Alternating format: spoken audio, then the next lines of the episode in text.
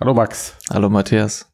Und ein herzliches Willkommen an alle unsere Hörerinnen und Hörer ähm, zu einer neuen Folge unseres KI-Podcasts Deep Minds. Heute ist unser Thema KI und Sprache und wir haben uns unterhalten mit Sebastian Riedel. Er ist Forscher bei Facebook AI Research und Professor für Natural Language Processing und Machine Learning am University College in London und er ist Mitglied des UCL NLP Labors. Und ähm, Sebastian befasst sich vor allen Dingen mit, äh, wie man Maschinen das Lesen und Denken beibringen kann und arbeitet an der Schnittstelle zwischen der Verarbeitung natürlicher Sprache und dem maschinellen Lernen. Genau. Und äh, mit Sebastian haben wir Fragen besprochen, wie zum Beispiel, was ist Sprache überhaupt? Gibt es einen Unterschied zwischen der Verarbeitung und dem Verstehen von Sprache? Wie gut sind Sprachmodelle wie OpenAI GPT-3? Äh, wie hängen Sprache und Schlussfolgerung zusammen oder auch, ob der Turing-Test überhaupt ein sinnvoller Benchmark ist. Jede Menge Fragen, gehen wir es an. Viel Spaß bei unserer Folge DeepMinds KI und Sprache.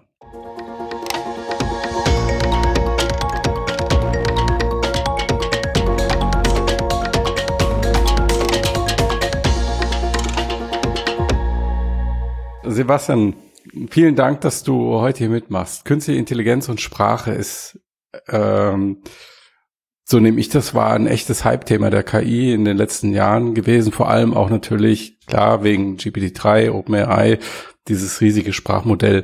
Und, und, wir wollen heute mit dir ausführlich ähm, darüber sprechen, über KI und Sprache. Da ergibt es, denke ich, Sinn, dass wir am Anfang erstmal ein gemeinsames Verständnis dafür schaffen, was überhaupt Sprache ist. Also, also was ist, was ist Sprache? Gute Frage. Also erstmal ist das irgendwas, was mir selber relativ schwer fällt. Das werdet ihr jetzt im äh, Rahmen dieser Sendung merken, weil ich eigentlich über meine Arbeit fast nie auf, äh, auf Deutsch rede. Insofern äh, ja. hoffe, dass ihr ein bisschen Verständnis habt. Äh, ich komme auch manchmal, äh, ich komme auch manchmal zurück nach Deutschland und treffe so Leute, die mich nicht kennen, die dann ganz äh, entzückt sind, weil mein Deutsch so gut ist und damit quasi sagen, dass das meine Zweitsprache ist. Also äh, macht euch darauf ja, gefasst. Ja, ähm, du kannst gerne auf englische Fachausdrücke ausweichen, wenn es dir hilft. Ja, ich habe gerade schon gehört, dass du gesagt hast GPT-3 ah, ja, oder GPT-3, was, was ich auch irgendwie ganz, äh, ganz spannend, spannend fand. Also so wird das wahrscheinlich sich auch hören, äh, auch ja. anhören bei, bei mir.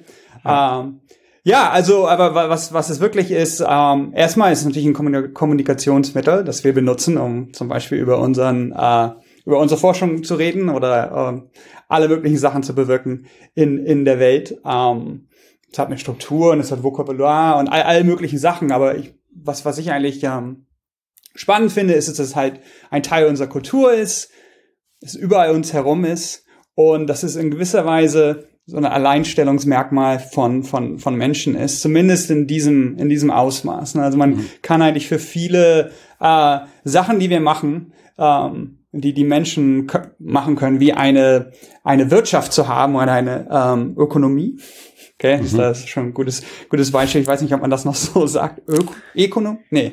Ah, das können wir bitte rausschneiden, wenn das, äh, wenn es komisch kommt. Ähm, äh, dass, dass man für viele, für viele dieser äh, Sachen irgendwie Beispiele in der Natur findet, äh, von, von Tieren, die es auch machen. Und genauso ist es eigentlich auch mit Sprache, aber halt nicht nicht in diesem Ausmaß. Also die Struktur, die Komplexität von Sprache, die können wirklich äh, eigentlich nur Menschen so ähm, erzeugen und verstehen. Und insofern ist es halt ein Thema, das sehr unmittelbar verknüpft ist, verknüpft ist mit äh, der künstlichen Intelligenz.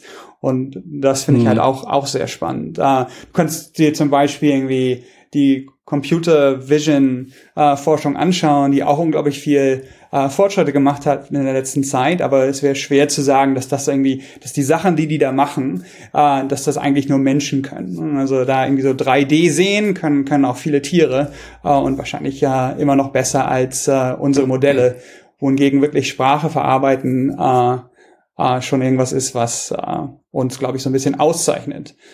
Mhm. Andererseits kann man auch das irgendwie, ne, ja, alles klar. Äh, nee, erzähl ruhig weiter. Ich wollte dich nicht unterbrechen. Nee, andererseits kann man auch, äh, kann man auch sagen, dass, dass diese Suche nach diesen Alleinstellungsmerkmalen eigentlich das, das Hauptalleinstellungsmerkmal äh, von Menschen ist. Also irgendwie sind wir damit so, äh, so irgendwie fasziniert, dass wir uns abgrenzen von, äh, von anderen Lebewesen, dass, äh, dass das, glaube ich, irgendwie der größere Teil ist von dem, was wir, was wir uns, äh, wie wir uns allein stellen. Äh? Okay. Auf der Suche nach uns selbst. Sag ja, mal, das klang so ein bisschen genau. so, als äh, würdest du Sprache und künstliche Intelligenz oder KI, die Sprache generiert, so ein bisschen als Königsdisziplin verstehen, jetzt auch nochmal in, weil es halt das ist jetzt, wie du gesagt hast, was wahrscheinlich auch den Menschen als Alleinstellungsmerkmal auszeichnet. Ja, ähm, Königsdisziplin würde ich jetzt vielleicht nicht sagen. Das klingt irgendwie, hm komisch anmaßend. Also äh, ich glaube eigentlich, dass die Königsdisziplin wahrscheinlich eher noch was wäre, was noch genereller davon äh, genereller ist. Wenn ich zum Beispiel Reinforcement Learning anschaue, eigentlich kann man irgendwie alles irgendwie sehen als ein als einen speziellen Fall von Reinforcement Learning, also von mhm. von diesem ähm, von diesem Prinzip, dass man irgendwie alles Mögliche lernt, einfach nur mit einem ähm, Reward-Signal oder ein, ein Penalty-Signal. Und, und im Prinzip könnte Sprache dabei rausfallen und es wäre dann ein, ein spezieller Teil von, äh, von anderen Leuten und, und deren Forschung. So eigentlich, also wenn es nach Königsdisziplin geht, dann sehe ich, sehe ich NLP nicht unbedingt da, aber ich glaube schon, dass es ähm, relativ ähm, relativ wichtig und schwer ist und, und dass wir da noch relativ viel zu tun haben. Insofern finde ich es halt spannend. Ähm, hm. König oder nicht. Kurze Pause für unsere Sponsoren. Das ist die BWI, das IT-System aus der Bundeswehr, die die Digitalisierung der Streitkräfte vorantreibt und äh, Innovation fördert und dabei auch künstliche Intelligenz einsetzt, ähm, zum Beispiel bei der Auswertung von Daten zur Generierung von Lagebildern oder für die Automatisierung von Prozessen in Rechenzentren. Mehr Informationen zur BWI findet ihr im Beschreibungstext und auch Links, wie die BWI KI einsetzt. Unser zweiter Sponsor ist Borlabs Cookie, das Cookie Opt-in Plugin für WordPress, das bereits über 250.000 Webseiten nutzen. Wenn ihr auf borlabs.io slash mixed geht und den Couponcode mixed nutzt, alles groß geschrieben, spart ihr 5% bei eurem Kauf. Auch hier Links und weitere Infos in der Beschreibung. Und weiter geht's im Podcast. Die Rolle, die, die du angesprochen hast von Sprache für den Menschen, ist ja schon durchaus scheinbar sehr bedeutend. Also du hast ja auch das mit der Wirtschaft angesprochen. Es gibt ja irgendwie extrem viel, was den Menschen auszeichnet, was ohne Sprache eigentlich überhaupt nicht existieren würde egal ob es jetzt Geld ist oder Aktien oder Regierungen und all diese Dinge sind ja sozusagen überhaupt ermöglicht durch, durch Sprache. Also auch wenn man vielleicht für viele von diesen Sachen irgendwelche in an, bei Menschenaffen irgendwelche, wenn man das jetzt erzwingen möchte, irgendwelche Vorläufer finden könnte. Ja. Ähm, aber das ist ja so ein bisschen, noch ein bisschen weiter weg wahrscheinlich so, dass bevor die, die textgenerierenden Systeme irgendwie ihr eigenes Geld erfinden, vielleicht kannst du mal was dazu sagen. Erzählung. Ja, was sozusagen ja. aktuell so die, die Sprachaufgaben sind, die irgendwie diese Systeme lösen sollen. Ja, ah, klar. Also, ähm, das erste Beispiel, was ich eigentlich immer, immer nenne, wenn ich mit meinen Verwandten äh, rede darüber, ist, ist sowas wie automatische Übersetzung. Also das ist irgendwie äh, wahrscheinlich ja relevant für die meisten Leute heutzutage und es ist irgendwas, was man eigentlich ständig sieht, wenn du auf Facebook oder auf Google bist oder auf Amazon, dann kriegst du automatische Übersetzungen von den äh, Bewertungen und all das ist irgendwie Sachen, die äh, die maschinelle äh, Sprachverarbeitung ähm, äh, lösen soll und auch relativ gut löst so heutzutage.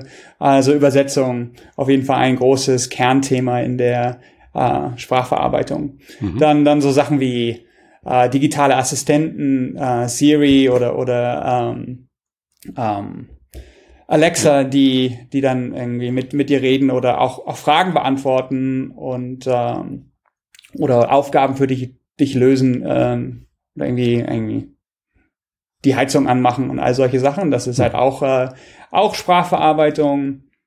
Was ich ganz spannend finde, ist, ist zum Beispiel auch das automatische Checken von äh, Fakten. Also wenn jetzt äh, Boris Johnson sagt, dass äh, es keine funktionierenden Track-and-Trace-Systeme in, in Europa gibt, dann wäre es ganz cool, wenn man äh, so ein so eine Aussage nehmen könnte und dann automatisch testen kann, ist das, ist das wahr oder nicht und äh, es dann auch belegen zu können, äh, wäre noch besser.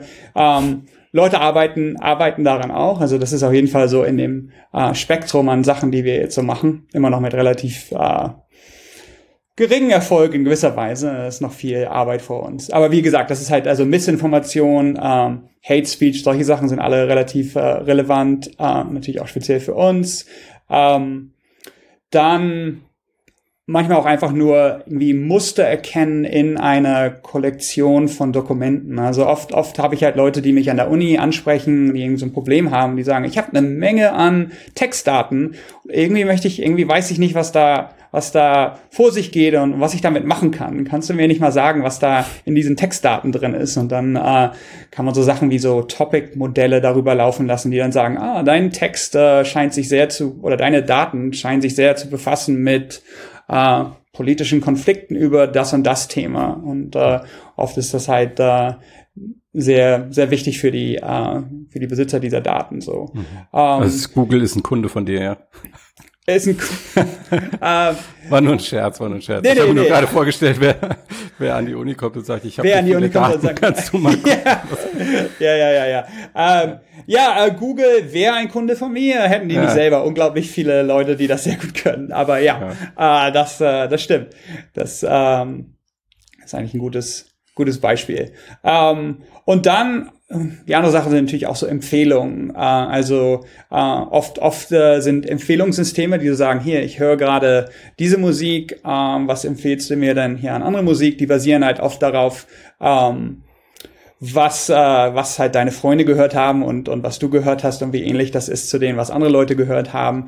Aber oft kann es halt auch basieren darauf, was der Inhalt äh, des, äh, in dem Fall Liedes ist, in, sagen wir mal in, in, in, in bezüglich der, der Lyrics oder besseres Beispiel ist sowas wie äh, Bücher oder ähm, Webseiten oder oder äh, Nachrichten auf einem äh, sozialen Network, äh, Netzwerk, ne, die können halt alle äh, auch empfohlen werden, basierend darauf, was die Leute schreiben. Und mhm. dafür brauchst du halt gute Sprachverarbeitung auch.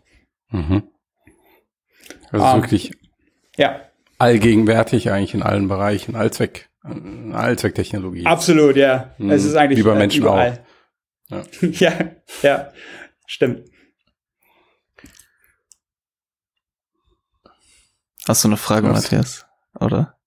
Nee, ich ähm, dachte, du machst mit dem Chinese Room weiter. Ja, okay. Ähm, Jetzt hast du ja viel von NLP gesprochen, also Natural Language Processing. Und äh, wenn man das jetzt irgendwie so ein bisschen darauf zurückbezieht, was Menschen mit Sprache so anstellen, kann man zwar auch sagen, die verarbeiten Sprache und die generieren Sprache oder Text, aber da scheint ja irgendwie noch ein bisschen mehr abzulaufen, was man so gemeinhin als Bedeutung bezeichnet irgendwie.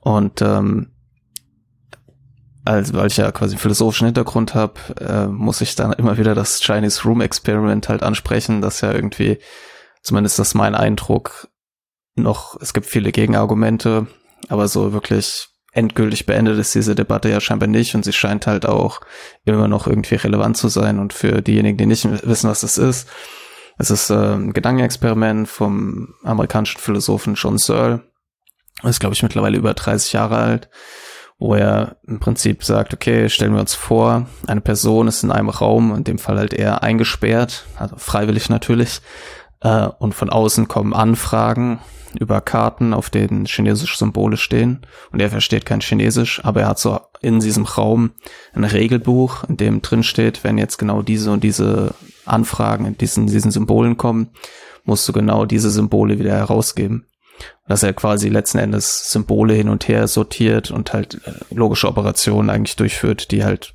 auf diesen chinesischen Symbolen und den Regeln, die in diesem Buch bestehen, halt zurückgreifen. Und es gibt ja viele Gegenargumente dagegen. Und eins, was ich immer sehr interessant fand, war, dass man gesagt hat, ja, Searle will damit ja quasi sagen, für den Menschen, der außen die Anfragen reinstellt, sieht es ja so aus, als würde was auch immer da innen drin lebt, Chinesisch verstehen und dann gibt's ja sozusagen Leute, die sagen, okay, das reicht dafür, um zu sagen, es versteht sozusagen Chinesisch. Das wäre vielleicht so ein bisschen wie Dennett's Intentional Stance. ähm, bezogen auf Überzeugung. Und jetzt in diesem Fall gibt es ja dieses klassische Argument, dass man sagt, ja, aber wenn wir uns anschauen, was da drin passiert, wenn jetzt diese Person das lang genug macht, dann lernt die ja vielleicht auch irgendwann dieses Regelbuch auswendig.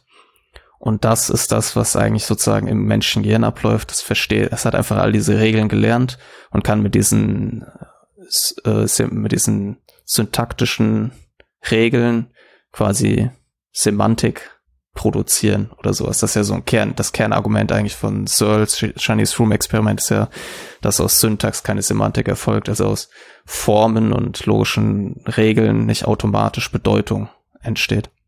Und wenn man sich jetzt, warum ich so lange überhaupt hier erzähle und dir dann hoffentlich auch eine Frage stelle, wenn man sich jetzt anschaut, was so moderne Systeme machen, scheint es ja letzten Endes immer noch so zu sein, dass sie sich halt, also auch GPT-3 oder also alle, auch BERT oder andere Modelle, dass sie sich halt Form anschauen, indem sie Strings vorhersagen, die wir am wahrscheinlichsten als nächstes äh, hervorkommen aus einem Text.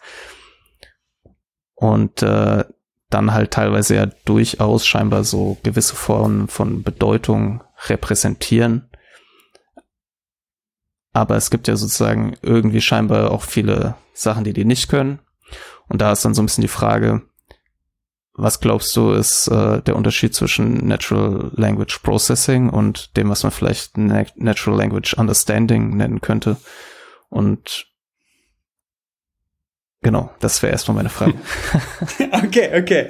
Also, okay. Also, erstmal äh, in, in, in diesem äh, Chinese Room Argument. Äh, meine Antwort ist eigentlich dann immer, äh, also der Raum versteht, äh, der Raum versteht Chinesisch und äh, damit kann ich gut gut leben. Äh, er versteht das wahrscheinlich anders als als Menschen, äh, aber persönlich ist es mir jetzt nicht so wichtig, dass dass er das genauso versteht wie Menschen im, im, im Sinne des Prozesses. Insofern, also sicherlich in, meinem, in, in meiner Ansicht versteht er das anders. Also so funktioniert das Gehirn nicht. Äh, das, äh, das, das glaube ich, wissen wir.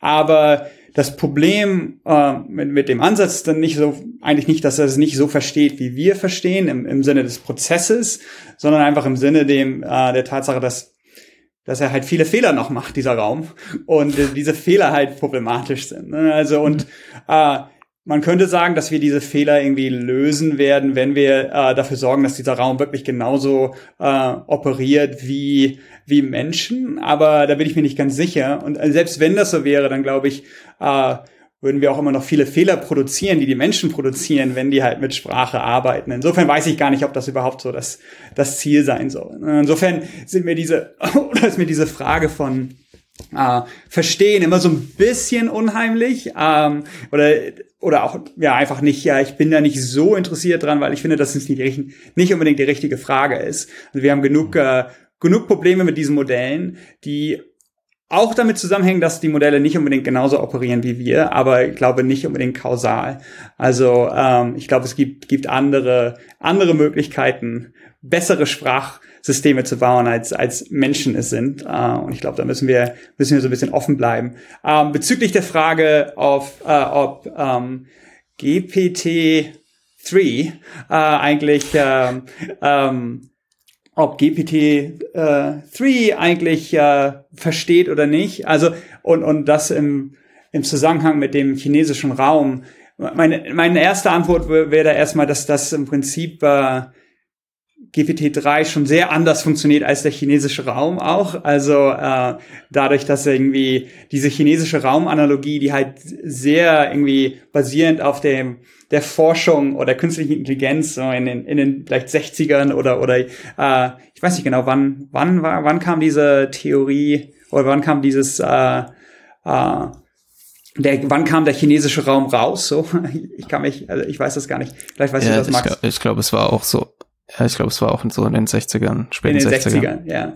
Und, und da war halt äh, das Verständnis von künstlicher Intelligenz wirklich, irgendjemand schreibt irgendwie diese ganzen Regeln auf und dann, äh, ja. und dann kommt der Computer und äh, füllt diese, erfüllt diese Regeln oder, oder folgt diesen Regeln dann. Und gegen heute ist halt, wie du auch schon gesagt hast, so ist das, äh, diese Modelle, die sehen, denen gibt man einfach eine Menge von, ähm, nicht Regeln, aber einfach wirklich Daten, die und und und Beobachtung quasi der äh, der Welt in Form von Text, äh, das die Welt beschreibt oder auch andere Sachen, die nicht in der Welt sind. So ähm, und ich, für mich ist es schon ein wichtiger Unterschied, weil ähm, weil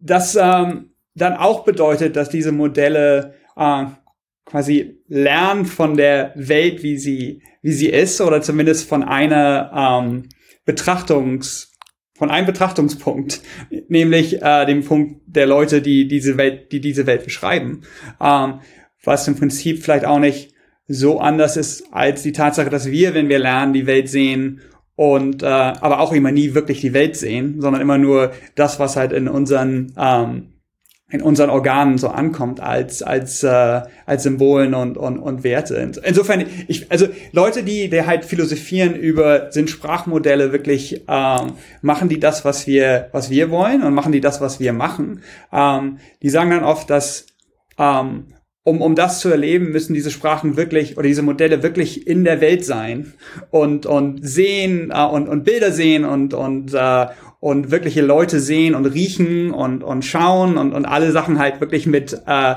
und Wörter nicht nur mit anderen Wörtern verbinden, sondern auch mit anderen äh, Sinnen.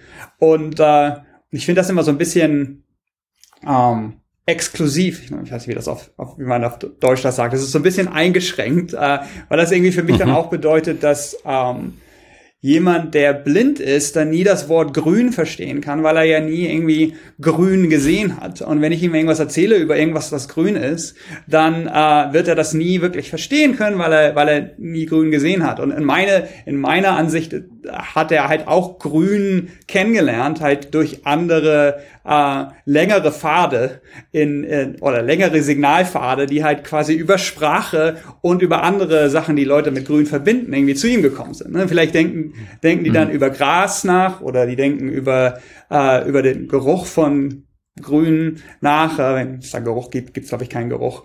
Aber die verbinden halt alle möglichen Sachen, die Leute halt gesagt haben und äh, die sie vielleicht gehört haben über Grün. Und, und in meiner Ansicht verstehen die schon auch noch grün in diesem Falle. Und ich glaube, Sprachmodelle sind so ein bisschen wie, wie so ein, wie so ein Blinder, der halt nie über grün gehört hat und wirklich nur äh, viel gehört hat über die Welt, aber die Welt noch nie gesehen hat. Aber ich finde, das ist halt auch ein Sinn oder zumindest eine Quelle von Informationen. Und ich, ich glaube, dass das Verständnis der Welt besser wird mit mehr Quellen, aber dass man jetzt kein kein so einen Strich ziehen kann und zu sagen, naja, also um, um die Sprache zu verstehen, musst du genau so viele Sinne haben und du musst halt genau so viel äh, gesehen haben. Das ist alles so, so ein, so ein, so ein Spektrum halt. Äh, äh also, okay, das ist ein, eine lange Geschichte, die eigentlich nur äh, sagen will, dass, dass ich glaube, diese, diese Modelle Nein, die tun nicht das, was wir, was wir wollen, aber ich glaube, die tun schon eine Menge an spannender Sachen. Wir müssen dafür sorgen, dass sie noch mehr tun können und, und besser sind ähm, äh, darin, was sie machen. Aber ich glaube, wir müssen uns nicht so viel beschäftigen mit der Tatsache, ob sie wirklich verstehen in dem Sinne äh, von wie Menschen verstehen. Das ist so mein, mhm. äh, meine was, Ansicht. Was wäre für dich denn, also machst du, würdest du denn sagen, dass es Sinn macht, zwischen NLP und NLU zu unterscheiden? Äh, nee, eigentlich nicht. Okay, also, ja. ja, das habe hab ich so ähm, rausgehört auch, aber ja. Ja, also, glaube, äh, ja. ja, Matthias sagt was. Nee, antworte ruhig. Sorry. Okay. Ähm, ja, nee, also ähm, es gibt ja auch verschiedene Definitionen von NLU und, und was, was, äh, was das bedeutet. Für viele Leute bedeutet halt NLU auch, dass man irgendwie Sprache direkt auf so eine Struktur abbildet, die die Bedeutung der Sprache repräsentiert äh, und, und das in, in, idealerweise explizit. Also für eine lange Zeit war halt die Sprachforschung so gepolt, dass äh, das höchste der Dinge war die, die, die Idee, dass man sagt, hier ist ein Satz, können wir den auf ein, eine logische Formel abbilden, die dann quasi repräsentiert, was der Satz sagt in, in, äh, in einem bestimmten technischen Formalismus so. Und ähm, das würden viele Leute dann halt immer noch als NLU-Bild schreiben, wohingegen die, äh, die heutigen Modelle das irgendwie dann nicht sind, weil, weil die das halt nicht explizit machen. Die machen es halt aber oft dann implizit, so dass halt innerhalb deren, ähm, deren äh, Vektoren und neuronalen Netzen, da baut sich dann irgendwie so eine Artbedeutung auf, die halt das erreicht, was man äh, erreichen will für diesen, für diese bestimmte Aufgabe, die das Modell dann lösen will. Ähm, und für mich ist das halt auch dann, wenn wir schon darüber spre sprechen, ob, äh, ob da Verständnis ist oder nicht, dann ist das halt auch eine Form von Verständnis. Es ist halt nicht die, die Form von Verständnis, die vielleicht Linguisten äh, sich, sich wünschen würden. Aber, aber ja, nicht unbedingt äh, halt kein Verständnis deswegen. Mhm. Läuft das nicht auch so ein bisschen analog zur Diskussion, ob künstliche Intelligenz jetzt wirklich intelligent ist im Sinne von, dass wir erstmal die Frage klären müssten, was ist denn überhaupt Intelligenz? Und das halt Verständnis für Sprache in Abstufung genauso wie Intelligenz äh, in Abstufung vorkommt, ähm, dass man da unterscheiden müsste. Und ja. Ja. Ja, die, die, nee, also antworte gerne drauf. Nee, nee, eigentlich habe ich auch nichts mehr zu sagen. Insofern war ich ganz froh, dass ich jetzt wieder weiterrede. Okay. Ja. ja, weil ich mich, weil ich mich in dem Kontext dann im nächsten Moment frage, okay, wie würde man das denn überhaupt messbar machen? Also wie würde man denn sagen, okay, jetzt verarbeitet die Maschine Sprache nur und jetzt fängt sie an zu verstehen? Ja. Und was mhm. würde verstehen bedeuten? Und wäre man dann nicht im nächsten Schritt bei der Frage, bräuchte man für Verstehen sowas wie ein Bewusstsein? Und ja, also was ich ähm, noch da, was ich gerne noch fragen würde, ich habe äh, jetzt vor ein paar Tagen ein ganz interessantes Interview gehört mit dem Gründer von äh, Psych heißt es, glaube ich, also CYC.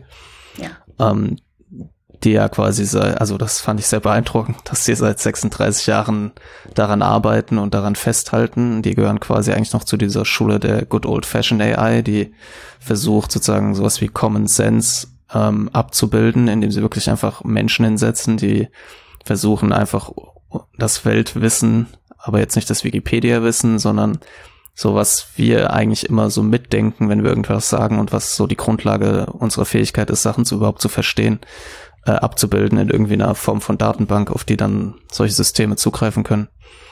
Ähm, hast du denn das Gefühl, dass das sowas ist, was irgendwie, dass quasi so ein Common Sense eben wichtig ist für eine fortgeschrittene Sprachfähigkeit. Und glaubst du, das kann eben so ein, können, kann mit Machine Learning erreicht werden oder brauchst du eben diese, ha diese Handarbeit? Um, ähm, also ich glaube, dass es sehr wichtig ist, also Common Sense, wie sagt man auf Common Sense auf Deutsch? Du hast dich da so Menschenverstand. Der, der, gesunde Menschenverstand, alles klar. Ja, also äh, ich glaube, ja, auf jeden Fall brauchen wir äh, in der künstlichen, künstlichen Intelligenz oder brauchen die Modelle in der künstlichen äh, Intelligenz einen gesunden Menschenverstand.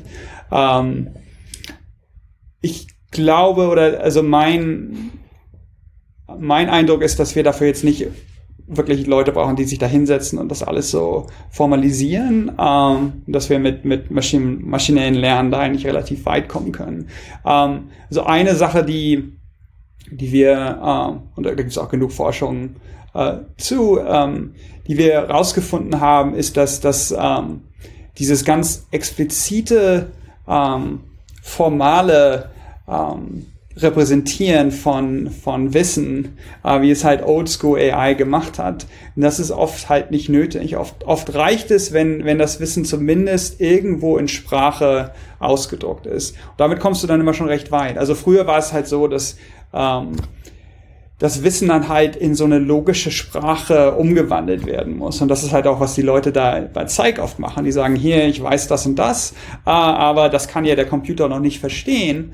Äh, deswegen äh, verwandeln wir denn das Wissen jetzt in, in irgendwas, was äh, wie so eine Datenbank oder wie so ein Graph aussieht, der äh, für einen Computer eigentlich viel einfacher zu verstehen ist. Ist eine Tatsache, die wir, äh, die ich die mich schon so ein bisschen überrascht hat äh, und, und die ich auch vor zehn Jahren irgendwie nicht so gesehen habe, ist, dass, dass eigentlich äh, man das Wissen so in natürlicher Sprache äh, lassen kann und der äh, Maschine das so quasi direkt geben kann. Und damit kommt man dann immer schon ganz weit. Also anstatt dass man jetzt so eine, so eine formelle Sprache entwickelt, lässt man einfach äh, äh, das Internet ran und, und all das Wissen, was explizit im Internet ist und äh, Computer können relativ gut oder zumindest überraschend gut äh, so das Wissen dann schon, äh, schon benutzen. Das Problem dabei ist natürlich, dass, ähm, dass nicht alles an Wissen und gesundem Menschenverstand äh, explizit ausgedrückt ist im, im Internet oder, oder in, in, in den Texten, die wir haben. Ist mehr als man denkt, äh, aber natürlich nicht, nicht alles. Also die,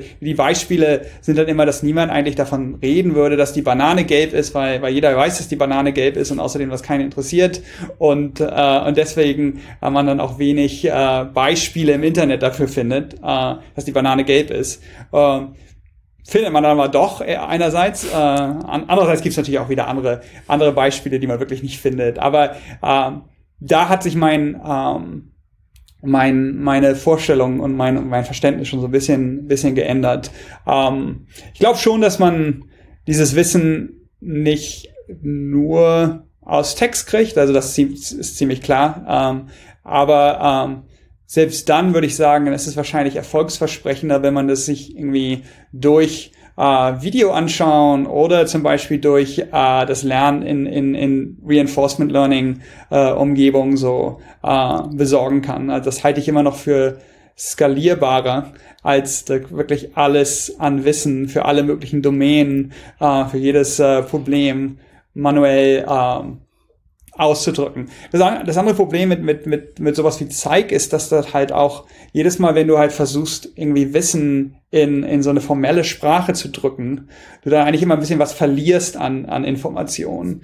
Also du musst dann halt irgendwie Kompromisse und sagen, und ja, vielleicht ist das Ganze, ist die Regel so ein bisschen äh, komplizierter, aber äh, wenn ich das alles irgendwie so ausdrücken wollte, dann äh, würde ich hier nie aufhören mit, mit einem Mini-Thema, das ich beschreiben will. Und irgendwie so alle Vögel fliegen, äh, aber eigentlich stimmt das auch nicht, weil Pinguine, Pinguine nicht fliegen und äh, das ist halt eine, eine Ausnahme und dann findest du noch mehr Ausnahmen und noch mehr Ausnahmen und dann ist mhm. alles halt nicht mehr so schön glatt und, und einfach, wie, wie sich die, äh, wie das die formellen äh, äh, Ansätze eigentlich haben wollen. so.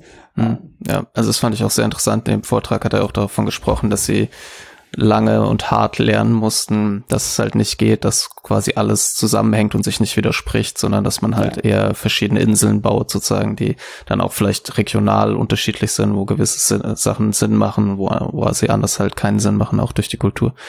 Ja. Um, ähm, und was er auch erzählt hat, was ich sehr interessant fand, war, dass sie ihr System sozusagen auch Fragen stellt, also Nachfragen stellt, wenn es sozusagen sich unsicher ist. Uh, und das wäre so meine Frage an dich, weil ja, du hast ja auch Reinforcement Learning angesprochen, jetzt wahrscheinlich eher aus der Perspektive, dass sozusagen durch eine Welt sich bewegt und ein bisschen sich äh, umschaut, aber es gibt ja auch, es gab ja auch früher schon diese Systeme, die sozusagen, wo die Idee war, dass der Mensch sozusagen hilft, diesem System irgendwie besser zu werden. Und vielleicht ist das auch so ein bisschen das, was biologisch der, das, das Kind sozusagen irgendwie macht, dass er vielleicht äh, ein Interesse daran hat, auch woher auch immer das kommt, halt äh, Wörter zu lernen und kommunizieren zu können und auch manchmal ja dann nicht nur tausendmal das gleiche Wort sagt und dann irgendwann merkt, dass es nicht die Reaktion hat, die es will, sondern schon nach zwei, dreimal wie so ein, es gibt ja auch die Vorstellung von Kindern als Wissenschaftlern oder so, das halt so ein bisschen so ausprobiert, ob dieser Begriff jetzt passt oder nicht. Ähm, hast du da irgendwie eine Meinung zu, ob es quasi die Interaktion mit Menschen braucht, um halt diese Fähigkeiten zu verbessern? Um, ähm, ja, also würde sagen, ja, braucht es, äh, braucht es wahrscheinlich. Ähm, ich finde das selber auch ein ganz spannendes Thema. Also allgemein Menschen in dieser, dieser Schleife oder in diesem System, äh, glaube ich, sind, sind, sind sehr wichtig. Äh, ob es dann genauso sein muss, wie, wie Menschen äh, Sprache lernen, äh, weiß ich nicht. Aber ich, ich glaube, ähm, so diese, diese Möglichkeit mit der Welt zu interagieren, entweder durch, durch Sprache und anderen Menschen oder durch das Experimentieren mit der Welt, äh, wird uns helfen, schneller Sprache zu lernen. Da bin ich, bin ich schon, bin ich schon der Überzeugung. Ähm, ja, auf jeden Fall mehr als, als durch sehr formelle Ansätze. Mhm. Ich meine, das, ich, ähm, wenn ich mir so überlege, was, ist ja auch, kommt ja ein bisschen drauf an, was man halt erreichen will. Wenn ich jetzt, die Übersetzungen sind ja jetzt schon so gut, dass man sagen kann, natürlich kann man da noch weiterarbeiten, aber Übersetzungen sind an sich ja auch schon ein schweres Geschäft. Also jeder, der mal was übersetzt hat, weiß ja, dass es nicht die 1 zu 1 Übersetzung gibt. Ähm, meistens so. Und ähm, aber wenn man jetzt, wir hatten ja am Anfang hatte ich ja diesen Begriff Bedeutung in den Mund genommen, ähm, dass halt Menschen ja, wenn sie was sagen, üblicherweise auch damit was kommunizieren wollen irgendwie. Ähm, meine Frage wäre jetzt so ein bisschen, okay, diese, und das führt uns dann vielleicht auch direkt zum Turing-Test, die, die Frage so, die Intention hinter einer Aussage und auch vor allem der, also was ich sehr interessant fand, also ich habe auch mit GPT-3, GPT-3 ein bisschen rumexperimentiert und auch mit AI Dungeon oder so, wie schnell man sozusagen merkt, dass man selber Sinn hineinlegt in das, was man liest, auch wenn man eigentlich weiß, dass da im Hintergrund nichts gewollt wurde. Ähm, und das ist ja so ein Phänomen, was, also was mich als irgendwie so philosophisch auch nachdenklich gemacht hat, wie das mit Menschen eigentlich ist und so. Ähm, aber da ist man sich ja relativ sicher meistens, dass die wirklich etwas kommunizieren wollten. Hast du denn das, äh, was würdest du dazu sagen? Ist das etwas, was wichtig ist für langfristig auch um Sprachanwendungen abseits von Übersetzung und irgendwie Tabellenzusammenfassung und sowas zu machen. Also zum Beispiel äh, ein Alexa zu schaffen, mit dem ich mich gerne unterhalte. Oder also wenn man das jetzt abgrenzt von jemandem, der einfach nur vortäuscht, er könne irgendwas, sondern wo ein interessantes Gespräch entsteht. Auch wenn es natürlich also, jetzt, sorry, dass ich jetzt hier so mit so Fragen bombardiere, ist ja auch schwierig, jetzt nee, von nee, Intentionen zu sprechen und so. Ja, yeah, ab, absolut. Ähm, also, ich glaube, es wäre in Ordnung und, und uh, wenn, uh, oder ich glaube, dass du dieses, dieses spannende Gespräch haben könntest uh, mit, mit der künstlichen Intelligenz, ohne dass sie halt die Bedeutung äh, versteht in dem Sinne, dass wie, wie du sie verstehst. Ne? Also diese Künstliche Intelligenz wird irgendwie wahrscheinlich ein Ziel haben und mag es nur äh, sein, irgendwie dich dazu zu bringen, dass du am Ende also irgendwie ihr fünf Sterne gibst oder so für, für das Gespräch. Äh, da wird, wird ein Ziel sein und, und äh, ich glaube, ähm, irgendwann wird es dann halt so sein, dass du, wie du schon meinst, irgendwie da dann da wieder was reininterpretierst, aber dann auch und das ist dann auch genug. Also äh, so, so ich das zumindest. Ich, ich habe das gesehen mit, mit Leuten, die wirklich anfangen, ihre, ähm, ihre, ihre Staubsauger, ihre Roboterstaubsauger irgendwie zu äh, menschlich zu sehen und irgendwie irgendwie mit denen zu interagieren, als ob die irgendwie Menschen haben. Und das haben die natürlich überhaupt nicht. Aber vielleicht bist du da jetzt nicht der beste, das beste Beispiel. Du wirst wahrscheinlich irgendwie immer das, das äh, das Verlangen dazu haben, dass, dass da innen drin auch das Richtige passiert. Aber ich glaube, äh, für viele von uns ist das vielleicht nicht, äh, vielleicht nicht nötig. Aber ich glaube, das ist auch, wie gesagt, für mich nicht die Frage. Also für mich wird die Frage sein, dass ähm, das Problem sein, dass sie das immer dass sie selbst das Vortäuschen nicht so gut können. Aber ich habe kein Problem damit, äh, wenn sie es like hundertprozentig gut vorstellen, äh, vortäuschen können. Und mhm. ich glaube, dass wenn sie das hundertprozentig gut vortäuschen können, dass sie dann auch irgendwas machen, äh, was dann in gewisser Weise sowas wie Bedeutung ist. Oder zumindest kann ich mich da hinsetzen und, und das so reininterpretieren und das dann auch in Ordnung. Also das wäre dann mein, äh, mein Gefühl da. Ähm, aber, aber das ist all das, also ich will das auch mal klarstellen. Also ähm, nicht irgendwie so rüberkommt wie der, wie der GPT-3 äh, Fanboy, der irgendwie das alles, alles nur toll findet. Ähm, also erstmal ist, ist finde ich eigentlich dieser, ähm, dieser, ähm, dieser Druck, den jetzt Leute ausüben, quasi auf Verstehen und, und sind die wirklich am Verstehen oder nicht, den finde ich eigentlich wichtig, weil das Problem mit, mit GPT-3 äh, und, und, und vielen anderen dieser Modelle ist, dass halt jetzt die ganze Welt außerhalb der, der Sprachverarbeitung sagt, oh, die verstehen aber schon und, und damit meinen die dann sowas wie, die können alles sowieso schon. Und, äh, und äh, die haben jetzt unglaublich viel erreicht und, und alles ist irgendwie Friede, Freude, Eierkuchen. Und, und das ist auf jeden Fall nicht der Fall. Und, und viele dieser äh, Theorien und auch, auch äh, Aussagen, die quasi sagen, nee, die verstehen nicht richtig. In meiner Sicht zumindest ziehen sie halt darauf ab, zu sagen, hey, Leute, wartet mal ab, like, äh, nichts ist gerade wirklich so toll, wie ihr denkt. Ja, das gab guten, äh, guten Fortschritt hier, aber auch immer noch genug Probleme. Und, und das finde ich irgendwie sehr, sehr wichtig und, und das soll auch nicht irgendwie, irgendwie so unter den Teppich gekehrt werden. Also das ist wirklich, ähm, das, diese Modelle sind immer noch sehr, sehr schlecht in vielen, vielen Bereichen. So. Mhm. Ähm, nur habe ich halt kein Problem damit, wenn sie, äh, wenn sie in diesen Bereichen gut sind und wir immer noch sagen, die verstehen aber nicht. Also das ist halt so, glaube ich, den, der, der Punkt, den ich hiermit machen will. hast gerade gesagt, dass diese, die, die aktuelle Technik, die wir haben, in vielen Bereichen noch sehr schlecht ist. Und wir haben aber auch über die vielen Anwendungsbereiche, die es potenziell gibt, ähm, gesprochen. Wo siehst du denn die größten Schwachstellen der aktuellen Systeme? Äh, ja. Eins der großen Schwachstellen äh, ist, dass sie halt, ähm, dass sie halt noch sehr ähm, biased sind. Mhm. Ähm, was, wie sagt man denn das am besten auf Deutsch? Das, ist okay. schon, also, ja. das, das, kann man schon so sagen. Es gibt kein also, gutes deutsches Äquivalent, ja. die Diskussion hatten wir schon, deswegen haben wir gesagt, okay. wir sagen einfach weiter biased. Biased, äh, ja. alles klar. Ähm, und, und wirklich irgendwie ähm, Fehler machen, die äh, nicht nur falsch sind, sondern auch irgendwie unvorteilhaft falsch für spezielle hm. Gruppen sind, für ähm, für bestimmte, bestimmte spezielle Anwendungen, ne, wo zum Beispiel irgendwie, wenn du nach, wenn du, ich hatte ja über Empfehlungen gesucht, wenn du jetzt nach einem, äh, nach einem guten Kandidaten für das, äh, für den Podcast-Ingenieur, für so ein KI-Ding, äh, für so ein KI-Podcast suchst, äh, dass dann irgendwie so ein Bird-Modell wahrscheinlich irgendwie implizit so eher auf Männer schaut, weil da mehr äh, einfach Klar. in den Daten mehr Männer mhm. sind, äh, aber auch weil diese Modelle implizit noch irgendwie diese Vorurteile äh, vergrößern können. Und mhm. das ist ein ist ein großes äh, ein großes Problem.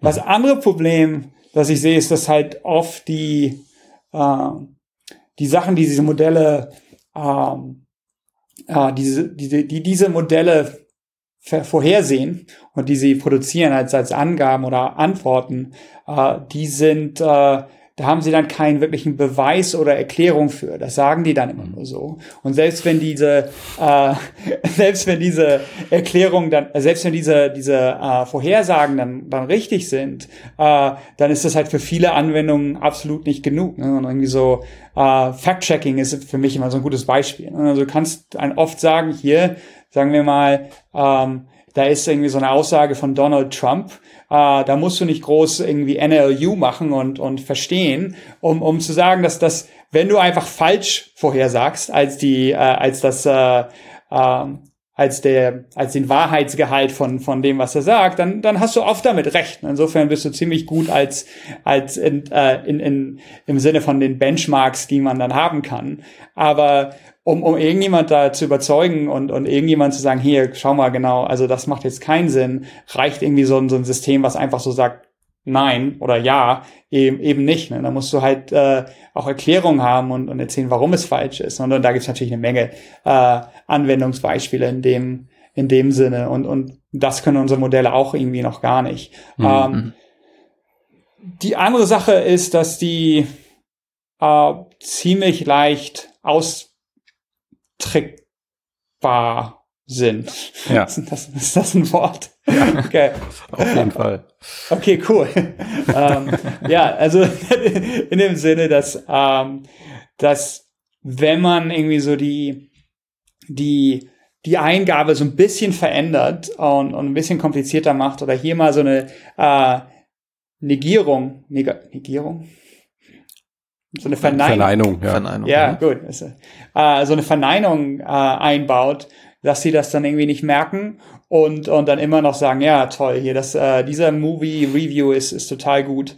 Äh, es ist dann halt oft, oft, wenn du das machst, sehen die Daten dann nicht mehr äh, wirklich so äh, so real aus und die Sätze sehen auch irgendwie nicht, nicht richtig aus. Aber ein Mensch, dem man so einen Satz vorsetzt, äh, der würde dann immer noch sagen, ja, Moment, das ist aber jetzt eine negative Bedeutung. Ähm, und, und das machen die halt oft falsch. Da kann man auch sagen, ja, das heißt, also das ist halt, weil die das nicht wirklich verstehen. Ähm, das kann man dann auch so sagen, aber für mich das, bringt das dann eigentlich nicht so richtig weiter.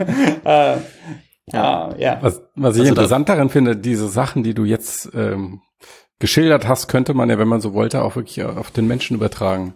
Also all die Sachen wie, er antwortet was und er kann es nicht erklären oder die Erklärung ergibt keinen Sinn oder ähm, das, das sind all, all, alles Dinge, die dir beim Gespräch mit Menschen auch passieren können. Bedeutet das im Endeffekt, dass wir an diese Sprach-KI-Systeme ähm, einfach nur qualitativ deutlich höhere Standards anlegen und dann müsste man noch darüber diskutieren, was diese, was Qualität bedeutet und was diese höheren Standards sind.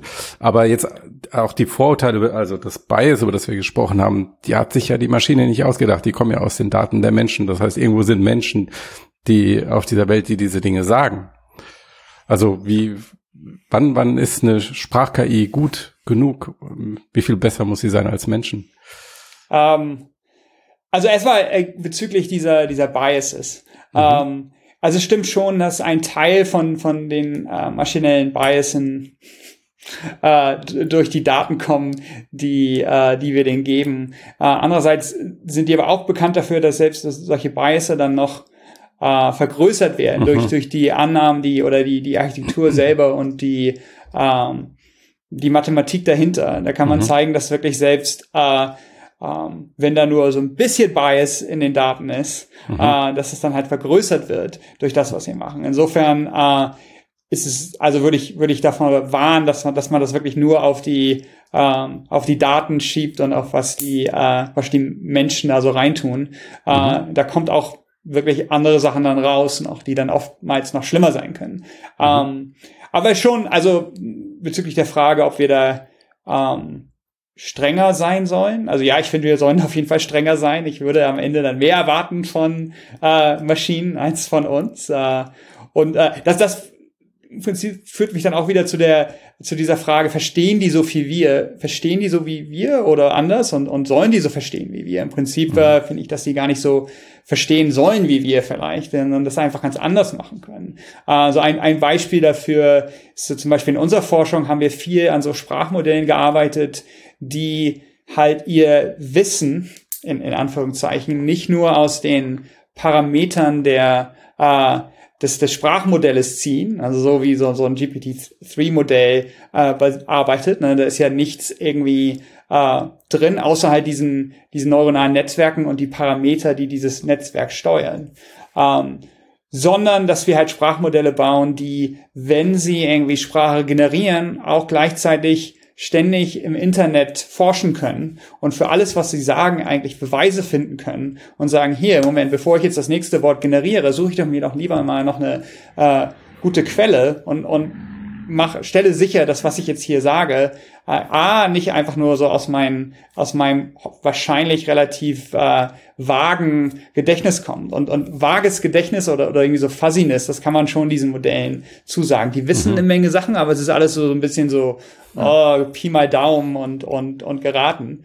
Ähm, sondern dass wir halt das irgendwie von von einer wirklich seriösen Quelle wie äh, wie zum Beispiel ähm, Mix.de nehmen, wenn wir über, über KI reden. So, ne? Das wäre, das ist so die eine, die eine, äh, der eine Vorteil davon. Ja. Äh, damit kannst du dann Wahrheit besser, besser reflektieren. Oder zumindest, selbst wenn Mix.de nicht immer die Wahrheit hat, kannst du sagen, hier, das habe ich jetzt gerade gesagt, weil ich auf, ich, ich glaube, äh, Mix.de hat immer die Wahrheit, aber selbst in dem hypothetischen Fall, dass äh, Mix.de manchmal nicht die Wahrheit hat, ähm, dann äh, zumindest kann das Modell dann sagen, hier, das habe ich jetzt gesagt, weil ich auf mix.de gerade das gelesen habe. Ne? Und, und wenn du mir das nicht glaubst, dann glaubst du halt mix.de nicht. Aber mhm. äh, zumindest habe ich jetzt nicht irgendwelchen äh, so grundlosen Blödsinn produziert. Mhm. Äh, also Transparenz. Ist es halt transparenter, genau. Mhm. Ähm, insofern, das ist, so arbeiten wir im Allgemeinen nicht, könnten wir auch gar nicht. Also du kannst ja nicht jedes Mal, wenn du was sagst, ähm, checken, ob das wirklich auch äh, alles wahr ist und, und mhm. Beweise dafür haben. Aber es wäre doch cool, wenn, wenn wir das machen könnten, so dass ich dir äh, jederzeit dich fragen könnte, hey Moment, wieso eigentlich? Ist das, äh, ist das wirklich wahr? Also, also es ist nur ein so ein Beispiel. So eine Art ultimative Besserwisser-Maschine, die, genau. die dir ja. auf jede Frage antwortet ja, ja, und noch die Belege geben kann. Und wenn du Widerspruch genau. gibst, dann findet sie noch drei andere Belege. Ja, ich glaube, Max würde das überhaupt nicht gefallen, wenn er oh, damit reden schon. würde. Ja? Ich glaube, Max würde sich in seiner Existenz bedroht fühlen. So ein bisschen. Okay. nee, Quatsch. Äh, ich würde mal ganz kurz hier das zumachen, dass mein Bart nicht mehr die Kamera blendet. Ja. ich fand es gerade majestätisch. Also was ich auch immer sehr interessant finde, ist, dass wenn man sich anschaut, was für eine Art von Fehlern diese Systeme machen, ja oft auffällt, dass das Fehler sind, die, ich würde jetzt nicht sagen kein Mensch, aber halt im Schnitt viele Menschen nicht machen würden. Ne? Was natürlich dann auch wieder Common Sense und so weiter und so fort halt. Ja. Äh, also zum Beispiel in diesem, es gab ja auch von IBM dieses System, dieses, diese Watson-Variante, die in dem Jeopardy angetreten ist. Und äh, wo dann auch halt irgendwie irgendwelche obstrusen Wissensfragen vorkamen nach irgendwelchen äh, Renaissance-Leuten und das berühmte Beispiel dann, dass das quasi System halt mit Ronald Reagan geantwortet hat wo quasi fast niemand das halt sagen würde. Man würde halt alles Mögliche auswählen, aber halt nicht die Person, die höchstwahrscheinlich die meisten doch irgendwie kennen, vor allem in dem US-amerikanischen Kontext, in dem das stattfindet. Ja. ja. Und insofern ähm, glaube ich, dass äh, es schon wichtig ist, da hö höhere Standards anzulegen, dass man, aber das führt auch vielleicht ein bisschen wieder zurück zu dem, was du sagst, das muss ja nicht genauso funktionieren. Aber diese, dass diese Art des Wissens, die da repräsentiert wird, halt vielleicht, dass das halt nicht ausreicht, wenn es quasi, also vielleicht ist die Art und Weise, wie das Wissen repräsentiert wird, halt einfach nicht gut genug, um solche Fehler zu verhindern und da eine Rückfrage an eine Suchmaschine oder sowas natürlich helfen kann. Ja, ja, äh, stimme ich mit überein. Ähm, ja, auf jeden Fall haben die auch verschiedene, haben wir und, und Maschinen ganz, ganz verschiedene äh, Fehlermodi äh, Modusse. Mhm. Äh, und, äh, äh, und ich glaube, ja, wir Maschinen müssen äh, ihre eigenen Fehler, äh, die, die anders sind von unseren Fehlern, äh, die müssen die beseitigen, bevor wir da wirklich äh, äh, sehr viel mitmachen und, und gleichzeitig müssen sie auch unsere Fehler, finde ich, eigentlich beseitigen. Das muss eigentlich so der Anspruch sein. Ähm, aber im Allgemeinen wird es dann immer so eine Frage sein von äh, Nutzen und äh, und, und ähm, Nutzen und Schaden im Prinzip. Also es kann halt sein, mhm. dass wir, oder und, und das ist halt auch so, dass wir jetzt, äh, also zum Beispiel ist die automatische, ähm, das automatische Suchen von, ähm, lass mich nochmal anfangen. Also ähm, ist das automatische Suchen von, von Hate Speech relativ schwer äh, im Allgemeinen. Äh, trotzdem ist es wichtig, dass wir das jetzt schon machen, selbst wenn die Modelle das nicht immer äh, richtig können. Also das ist, ähm, ist, äh, ist wichtig. Äh, was es halt oft bedeutet in der Praxis, ist, dass, dass Modelle halt irgendwie zusammen mit Menschen äh, benutzt werden müssen. So halt, dass es halt, dass, dass Modelle halt nicht Entscheidungen alleine machen, aber zusammen mit Menschen Entscheidungen machen. Und das finde ich halt äh, allgemein ein wichtiger, ein wichtiger Punkt. Also eine Sache, die wir zum Beispiel äh, jetzt bei in, in Fair machen, ist, ist äh, wir versuchen irgendwie Wikipedia-Artikel zu generieren oder ganze Wikipedia-Artikel, äh, ganze Wikipedien zu, äh, zu generieren. Und ähm, und das sehen wir aber weniger als jetzt irgendwie sowas, wo, wo wir irgendwie der Maschine sagen, mach mal ein Wikipedia, sondern mehr als so ein Prozess, wo äh, wir wirklich mit Editoren und so zusammenarbeiten wollen, um, um deren Arbeit halt ähm, zu vereinfachen und deutlich schneller zu machen, äh, aber nicht um sie wirklich total zu ähm, quasi zu ersetzen gewisserweise. Und ich, das ist für die meisten Sachen, die wir mit mit finde ich Sprachmodellen machen, immer noch sehr äh, sehr sehr wichtig. Und insofern deshalb ist, sind die Sachen jetzt auch alle schon nützlich, weil man sie auch noch so benutzen kann. Finde ich. Als Assistenz. Ah. Aber als Assistent, Sie, ja genau. genau. Siehst du denn diesen Punkt, wo es nicht mehr nur die Assistenz ist, wo, sondern wo es wirklich komplett eigenständig arbeitet? Hältst du das für möglich? Natürlich ein bisschen äh, ähm,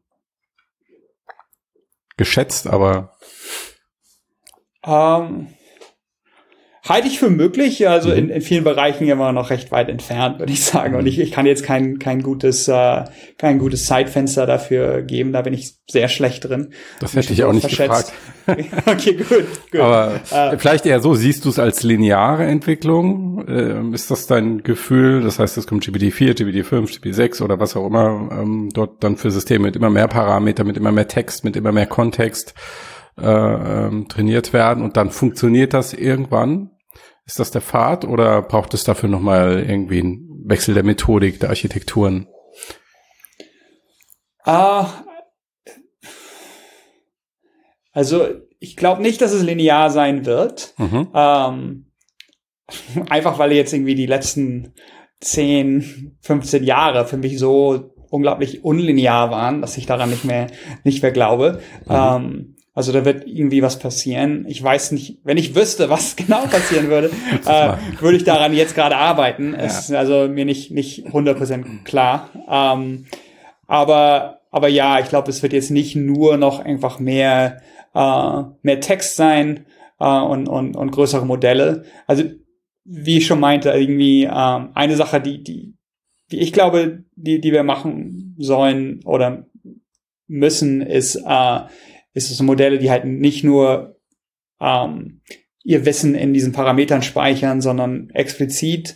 Ich glaube, das wird uns viel weiterbringen und das sehen wir auch schon so ein bisschen in, in unserer Forschung. Wie ich schon meinte, die dabei googeln können oder die dabei Sachen äh, ausprobieren können oder mit der Welt interagieren können und halt nicht nur äh, und nicht nur einmal irgendwie trainiert werden über den Daten und dann ist und dann ist gut. Also das das ist schon ein Thema. Ein anderes Thema, was was wir jetzt nicht so direkt machen in, in unserem Lab, aber allgemein bei Fair und und in der Forschung ist ist halt multimodale Modelle. Ich glaube, da wird noch viel passieren. Äh, also wenn wir dann in der Lage sind, ähm, Videos und äh, und Sprache in großen Mengen quasi zu benutzen, um ähm, um was über die Welt zu lernen und das irgendwie in ein Modell äh, verbinden. Und da, da geht die, die Reise ja schon so hin. Ich glaube, das mhm. wird nochmal einen, äh, einen großen Sprung machen. äh, ja, also, dass also, man KI äh, nicht nur erzählt, so ist es, sondern ihr auch die dazu passenden Bilder zeigt. Dass man die, ja, also einerseits die Bilder zeigt, oder, ja genau, mhm. dass man halt dem äh, der Maschine beim Lernen so irgendwie die, die Welt zeigt äh, mhm und dann aber auch mit der Welt interagiert. Ich glaube, das ist alles äh, sehr wichtig, obwohl ich am mhm. Anfang gesagt habe, naja, also äh, man kann auch äh, verstehen, ohne diese Sachen zu machen. Aber das war, es ist eher so eine Frage von, wie definieren wir verstehen oder nicht. Ne? Mhm. Also mhm. all die Sachen sind, glaube ich, wichtig, um, um uns weiter an besseres Verständnis zu bringen. Mhm. Okay. Ähm, ich würde da noch mal also ich kann mir schon ungefähr deine Antwort vorstellen, aber äh, oder vielleicht auch nicht, ähm, weil ich dich jetzt schon hier habe. Ähm, man sieht ja auch, dass sozusagen in den letzten zwei Jahren teilweise Benchmarks geknackt wurden, so dass man das Gefühl hat, dass die Community manchmal gar nicht mehr so genau weiß, welchen sie jetzt als nächstes als quasi akzeptieren soll als den neuen Benchmark. Ähm, hast du das Gefühl, dass das generell ein Problem ist mit den Ansprüchen, die diese Benchmarks an diese Systeme stellen? Also dass quasi das, was früher als besonders schwer galt, jetzt halt total easy ist und dass dahinter vielleicht, ich will jetzt das Verständniswort nicht wieder in den Mund nehmen, aber dass halt, dass es vielleicht irgendwelche Fähigkeiten gibt, die jetzt halt quasi, wo man sagen muss, jetzt müssen wir den Anspruch wirklich halt qualitativ erhöhen. Uh, ja, auf jeden Fall. Das, das, uh, das Gefühl habe ich auch. Ähm, viele von diesen Benchmarks, die sind, ähm, ja, die sind jetzt so quasi äh, gelöst und, und wir haben die Probleme alle geschafft. Aber wenn, wenn man genau hinguckt, sind diese Benchmarks alle äh, und viele wirklich nicht sehr realistisch und schwer. Ne? Und irgendwie so das typische Beispiel oder die Tatsache, dass sie so so leicht sind, ist so ein bisschen äh, finde ich eigentlich recht interessant, weil, weil die halt alle oder oft erstellt wurden in so einem ähm, synthetischen, ähm, mit so einer recht synthetischen Methode, ne? wo, wo wir gesagt haben, wir nehmen jetzt nicht richtige Daten und richtige Probleme, sondern wir sagen einfach mal, komm, wir wollen jetzt der Maschine beibringen, wie logisches Schlussfolgerung geht, äh, logische Schlussfolgerungen gehen, indem wir ihnen irgendwie einmal so, ein, äh, so eine Hypothese geben und einmal so eine Prämisse. Nee, wie heißt denn das? Prämisse. Prämisse. Prämisse. Prämisse. Okay, okay. Und einmal so eine, Prämisse. das hätte ich wirklich wissen können. Ähm, oder erinnern können. ähm, äh, dann geben wir einmal so eine Prämisse und einmal so eine, äh, so eine Hypothese und dann äh, bringen wir das den, den Modellen bei, äh, dazu sagen, ja, das ist eine logische Schlussfolgerung oder nein, das ist jetzt ein Widerspruch oder, oder mh, hm, jein, dass die sagen eigentlich gar nichts zueinander aus. Äh, da viele der Benchmarks basieren wirklich auf diesem Problem, aber die, die Art, wie diese Daten zustande gekommen sind, sind halt oft so, dass man irgendwie Menschen gesagt hat, gesagt hat, mach mal so ein Beispiel. Ne? Und, äh, und das dann oft so ist, dass man sagen, zum Beispiel so ein, ähm, so ein Beispiel hat wie ähm, Max war im Garten, äh, impliziert, dass Max draußen war, ähm, was natürlich sehr, sehr leicht klingt. Ähm, und, und die Modelle das dann, dann lösen können und dann, dass man aus diesem, aus diesem Beispiel dann ein negatives Beispiel macht, indem man einfach sagt, hier, ähm, Max war im Garten, Max ist nicht draußen. Und dass das halt dann irgendwie ein, äh, ein Widerspruch ist. Ähm, und wenn du solche Daten so generierst, dann ist es halt so, dass die Modelle sich dann merken, Moment, wenn da im, in der Hypothese irgendwie ein Nicht steht, dann ist es höchstwahrscheinlich, dass es ein Widerspruch ist, ne? weil, weil irgendwie die Leute das, die Daten so generiert haben. Und äh, Modelle in, in der Vergangenheit, die konnten sowas nicht einfach so lernen, aber die, die tiefen neuronalen Netze, die wir jetzt benutzen, die sind unglaublich gut, solche Sachen irgendwie, ähm, solche, solche, solche Abkürzungen zu finden und dann halt äh, den, den Text nicht wirklich zu verstehen. Also da sind sie, äh, da sind sie wirklich sehr gut. Und deswegen sind die, sind, oder das ist zumindest ein Grund dafür, warum diese ganzen ähm, Resultate alle so gut sind. Aber im Prinzip wissen wir immer noch nicht, ob die wirklich äh, allgemein dieses, äh, dieses Schlussfolgern können oder ob sie einfach nur irgendwie was äh, gelernt haben, was dieser künstliche Datensatz den irgendwie erzählt so, und womit sie da irgendwie weit kommen. Und so ist es dann auch mit, mit den Turing-Testen. Du kannst halt viele Sachen machen und mit Schummeln so. Ne? Mhm. Ähm, und, und ohne dass du wirklich äh, das Problem wirklich löst. So. Und, und was wäre dann ein guter Benchmark?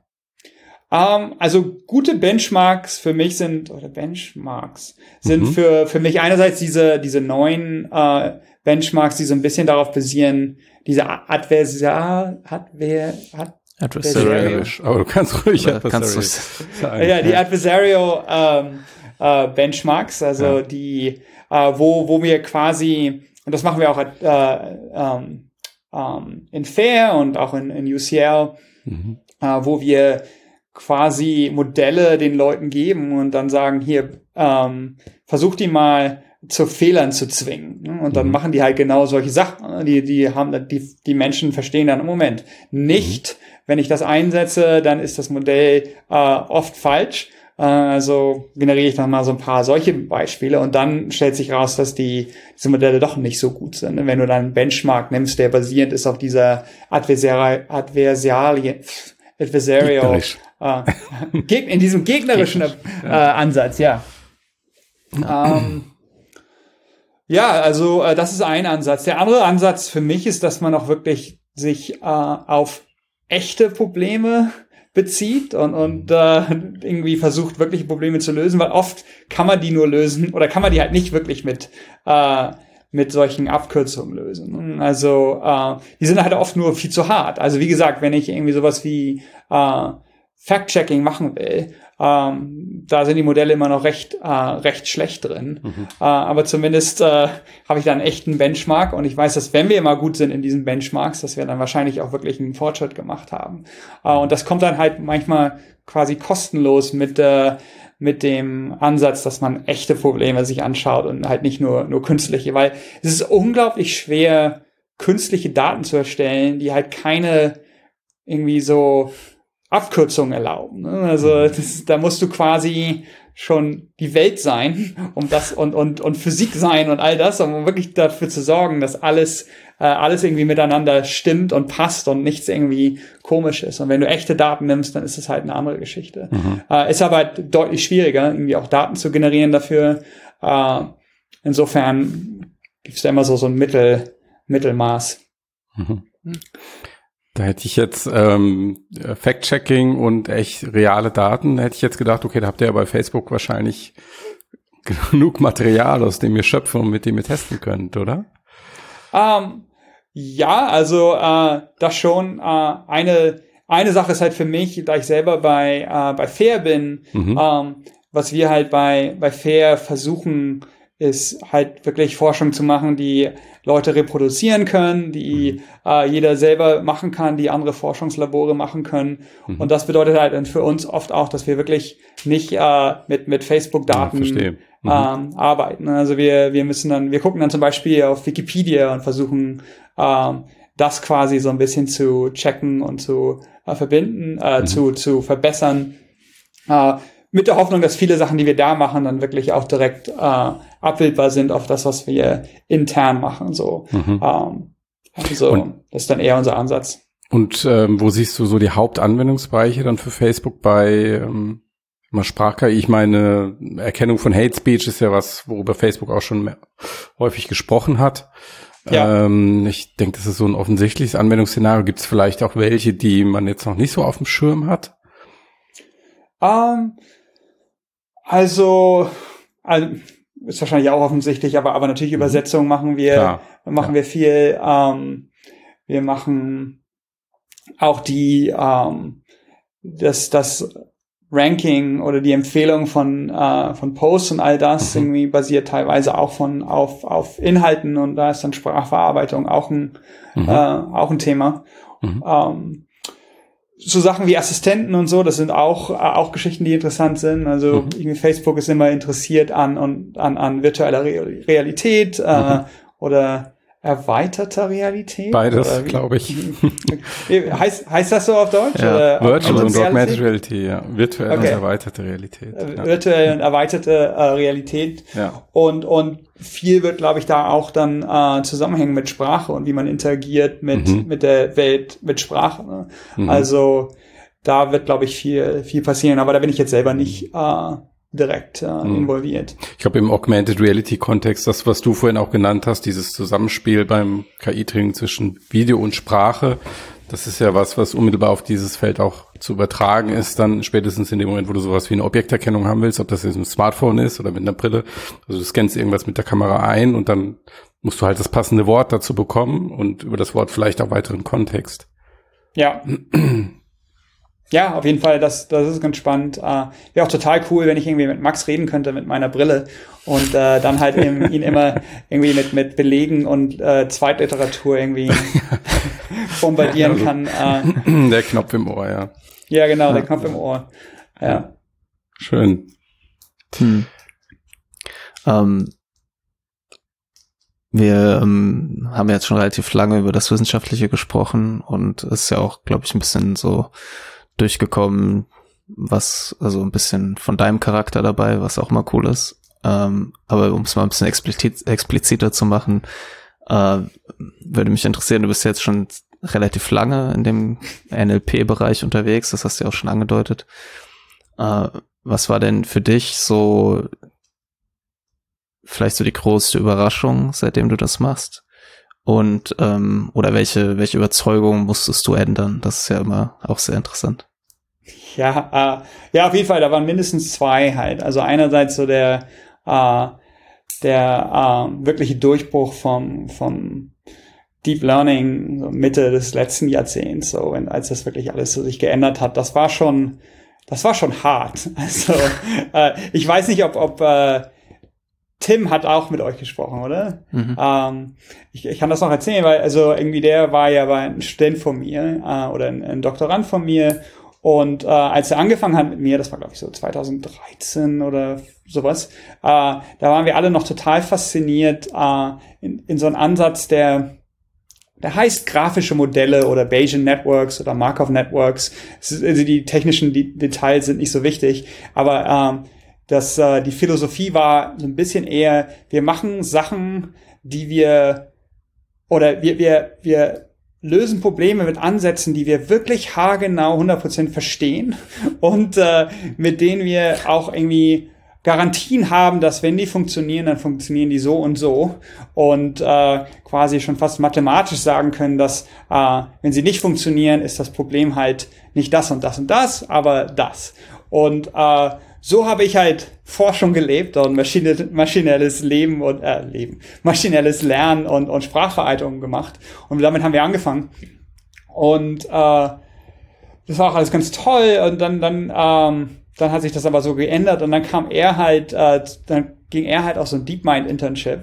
Äh, und kam dann wieder mit mit dieser ganzen diesem ganzen äh, Quatsch an äh, neuronalen Netzen und äh, hatte auch irgendwie so ein tolles Papier publiziert mit, mit ganz viel Impact und äh, naja, da an dem Punkt musste ich dann so ein bisschen äh, ähm, umdenken und, und, äh, und lernen, dass man auch irgendwie Sachen machen können, die wir nicht verstehen. Äh, und die, die dann aber äh, deutlich besser, äh, besser funktionieren als all das, was wir gemacht haben vorher, das wir sehr gut verstanden haben. Also es war wirklich so, dass äh, der Unterschied von den, äh, von den ähm, von den Performances, von den, von den Ergebnissen und, und von den, äh, äh, von der Akkurarität, von der Accuracy, von der Genauigkeit, äh, äh, mit diesen Modellen war so extrem, dass ich mich dann irgendwie nicht mehr, nicht mehr wehren konnte. Und das war recht schwierig, weil all das, was ich in meinem äh, Doktorstudium gelernt hat, eigentlich total äh, nützlos war äh, an dem Punkt. Also wirklich, also ich musste schon von, von vorne anfangen. Tim hat dann angefangen, so eine, so eine Lesegruppe äh, zu starten in, in unserer Gruppe und uns alle so ein bisschen daran zu bringen. Und es hat dann auch irgendwie am Ende ganz gut funktioniert, aber das war schon hart. Ne? Also wenn du das dann irgendwann wirklich alles so aufgeben musst. Ihr musstet also, ja herausfinden, dass es nicht funktioniert oder schlechter funktioniert. Ja, ja, das, und das haben wir geschafft, ja. ja also genau. das war mein, mein. Sonst wüsstet ihr es nicht. Also, ja. Genau. Mein Beitrag zur, zur Forschung war, dass wir irgendwas gemacht haben und dann rausgefunden haben, dass das nicht, nicht so gut funktioniert. Äh, ja. Ist ja auch toll. Also das war schon, äh, das war auf jeden Fall ein großer, ein großer Schritt. Ähm, mhm. Und dann die, der andere große äh, Unterschied war halt diese, diese äh, Sprachmodelle und, und Pre-Training, äh, was so, so vor zwei, drei Jahren vielleicht angefangen hat. Das mhm. hat irgendwie die, äh, die Art, wie wir ähm, zu arbeiten, total, die Art, wie wir arbeiten, total geändert. Äh, aber da war ich, glaube ich, schon irgendwie in so, so einem äh, durch den ersten, äh, durch den ersten Fall, wo ich mich total irgendwie neu erfinden musste, war ich da so ein bisschen dran, dran gewöhnt. Insofern äh, hat mich das jetzt nicht mehr so, äh, nicht mehr so mitgenommen. Ähm, andererseits muss man auch sagen, also das ist immer noch so ein bisschen Restwahrscheinlichkeit, äh, dass, dass das, was wir vorher gemacht haben, vielleicht am Ende dann doch das Richtige war, so wie halt die äh, die Leute, die neuronale Netze, so wie Jan LeCun neuronale Netze gemacht haben, die irgendwie für Jahrzehnte gesagt bekommen haben, Moment, das ist alles Quatsch, äh, das mhm. funktioniert nicht, eure, eure Resultate sind nicht gut genug und die haben einfach daran geglaubt. Ich habe mich dann dann irgendwie jetzt relativ schnell äh, überzeugen lassen, vielleicht zu schnell, aber das werden wir dann, das werden wir dann sehen, das werden, können wir ja nochmal in, in 30 Jahren drüber reden. Äh, Gerne. Ja. Ja. Ja, das ich wenn man, ich glaube, es ist gar nicht so schlecht, ja, wenn man aus einem anderen Hintergrund kommt, dann sozusagen die neue und das Glück hat, eigentlich ja so eine, so einen Sprung nochmal mitzunehmen, weil du ja sicherlich auch nochmal, also sowohl Tim, der dann quasi damit in Anführungszeichen aufgewachsen ist, und du, der sozusagen aus einer anderen Perspektive nochmal da drauf blickst, aber ja trotzdem jetzt auch dich damit auskennst, das ist ja vielleicht auch fruchtbar, wenn dann, wenn man sozusagen noch jemanden dabei hat, der die Good Old Days noch kennt und der dann vielleicht irgendwann darauf zurückgreifen kann. Ja, äh, hoffe ich mal. Also wir, ich bin immer noch interessiert an, äh, an, an auch die Good Old Days und, und viele Sachen, die wir gemacht haben, selbst in der äh, Zeit von neuronalen Netzen, ist eigentlich sehr inspiriert von so ähm, Sachen, die in, in, der Good Old, in den Good Old Days äh, passiert sind. So eine Sache, die Tim und ich zum Beispiel gemacht haben, war so ein, so ein ähm, quasi ein neuronaler Beweiser also sowas, was quasi so funktioniert hat wie Prolog damals, halt nur alles basierend auf neuronalen Netzen und das dann auch lernen kann, wo du halt nicht irgendwie diesem Typ in dem chinesischen Raum irgendwie alle Regeln vorlesen musst, sondern eher, dass der, der Typ in dem chinesischen Raum dann manchmal so ähm, Beispiele sieht und daraus dann irgendwie Bücher schreibt, die dann ihm sagen, was er irgendwie später zu tun hat. So, ähm, das war auch ziemlich cool. Aber im Prinzip auch Sachen, die dann nicht so gut funktioniert haben wie die äh, Pre-Training-Geschichte und all das. Äh, insofern, äh, ja, aber ich glaube schon wichtig und, und äh, langfristig gesehen auch, auch ja, wichtig. Ja. Gibt es, gibt es irgendwelche, ähm, wenn du so ein bisschen rumorakelst, irgendwelche ähm, Benchmarks oder Meilensteine, wo du erwartest, die werden demnächst erreicht? Also wir haben jetzt nicht über einen Turing-Test gesprochen, aber sowas wie zum Beispiel, und das ist ja auch bei Facebook durchaus, glaube ich, ein Ziel in der Forschung, zum Beispiel Chatbox, Chatbots zu entwickeln, die wirklich fließende Gespräche mit Menschen führen können. Hast du da um, irgendwas vor Augen? Oder ist das für dich einfach nur so ein weites Feld und mal gucken, wo es hingeht? Nee, ich kann, also ich kann mir vorstellen, dass, dass da sich relativ viel, viel bewegen wird in den nächsten, mhm. nächsten Jahren. Also ich glaube, da sind wir auf einem guten Weg. Uh, es wird aber immer so sein, dass ich glaube, die Leute sagen würden, ja, Moment, aber wenn ich mir jetzt genau das und das sage, uh, dann, dann ist es immer noch nicht ganz genau wie ein fließendes, uh, ein, ein, fließendes Gespräch. Insofern, nein. Es gab auch mal, ich, ich gibt diese, dieses Zitat, ich weiß nicht, wer das zuerst gesagt hat, von, ähm, wenn es nicht, wenn es funktioniert, ist es nicht AI. Dann ist es Insofern, nicht. genau. Insofern, also en, entweder du findest halt Sachen, die sind nicht funktioniert, oder selbst wenn es dann funktioniert, dann stellen wir raus, dass es eigentlich auch zu einfach war, Mhm. ähm, dass das ja immer noch nicht wirklich Sprache ist, sondern ähm, Mhm. ja noch was anderes. Ich habe mittlerweile eine eigene Definition, wann es KI ist. Nämlich Okay. Dann, wenn die KI merkt, wenn dass sie über Sprache auch Menschen programmieren kann und nicht andersrum. Hm. Das, das, ja, würde, würde, ich, würde ich sagen, das wäre auf jeden Fall ein hinreichendes äh, Merkmal wahrscheinlich für, äh, Ja. für Intelligenz. Ja. Wenn es, Mensch, wenn es mach den, mach den Fernseher an und zieht die Heizung runter. Das ist besser für meinen Akku.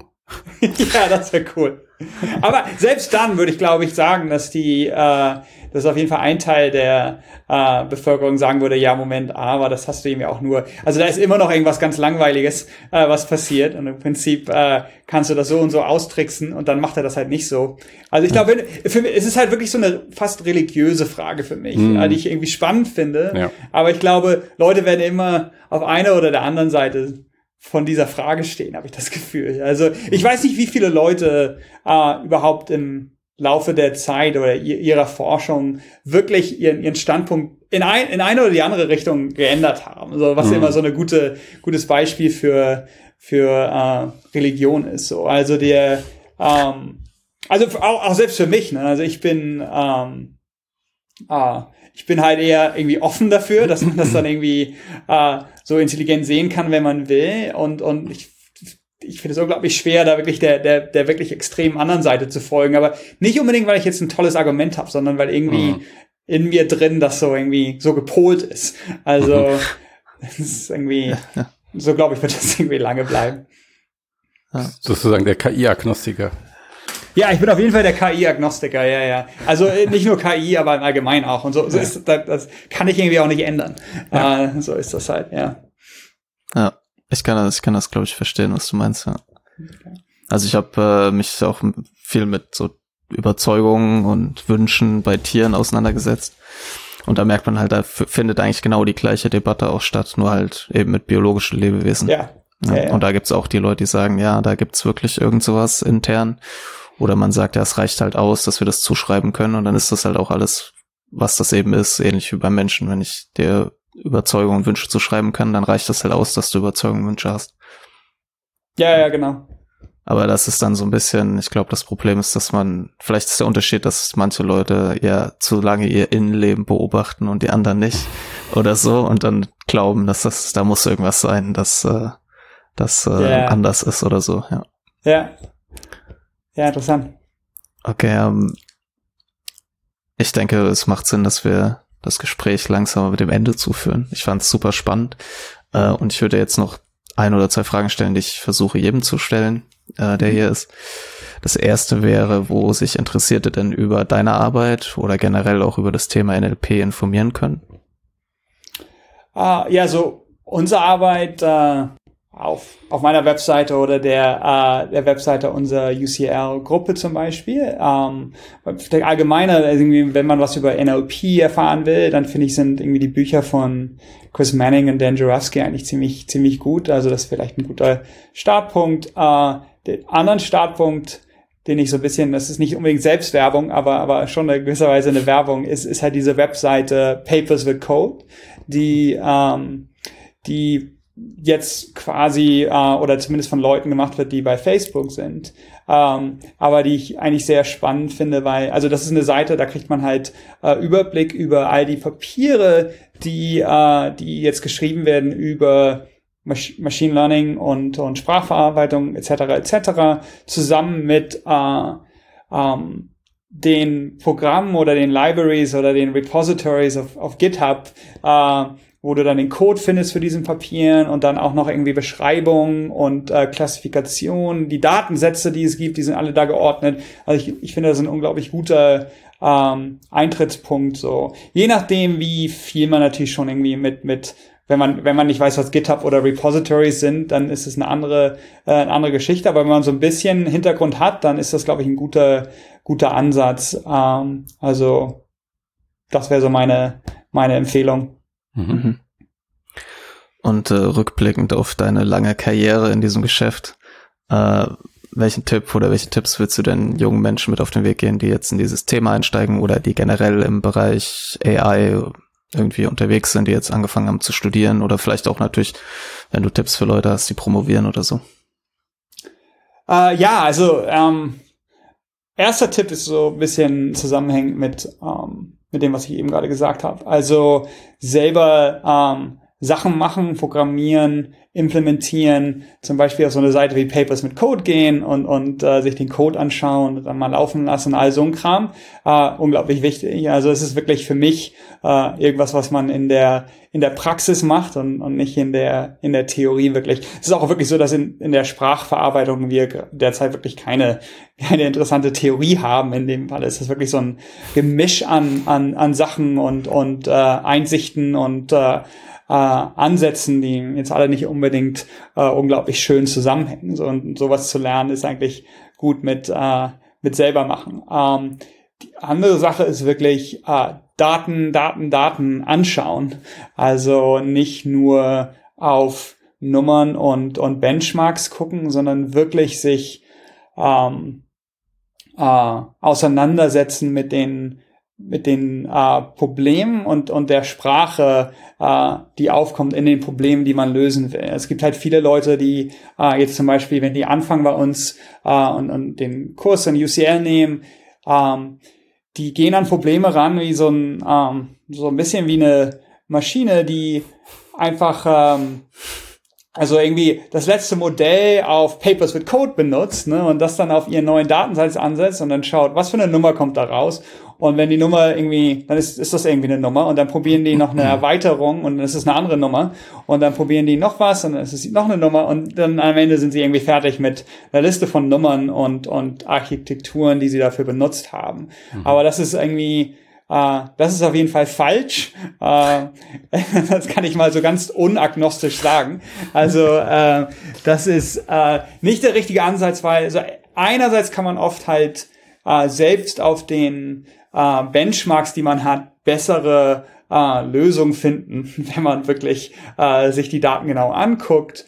Andererseits ist es oft so, dass selbst wenn man auf diesen Benchmarks gut ist mit diesen Lösungen, äh, sind halt viele der Modelle nur gut auf diesen Benchmarks, weil sie halt diese Sachen ausnutzen, äh, die äh, die, ich, von, die ich vorher erwähnt habe, ne? dass diese Daten halt wirklich alle irgendwie oft künstlich sind und äh, solange man sich nicht wirklich anschaut, was die Modelle machen und was die Modelle machen, wenn man zum Beispiel den äh, die Eingabe ein bisschen ändert, sondern was was passiert hier mit dem Modell, was macht das wirklich, so wie arbeitet das wirklich, äh, dann kann man das halt nicht finden und dann dann macht man halt Modelle, die wirklich, wenn man sie dann einsetzt in der in der freien Welt, in wirklich nur Blödsinn produzieren, weil sie das dann halt eben nicht die äh, die Benchmarks sind, sondern echte Daten.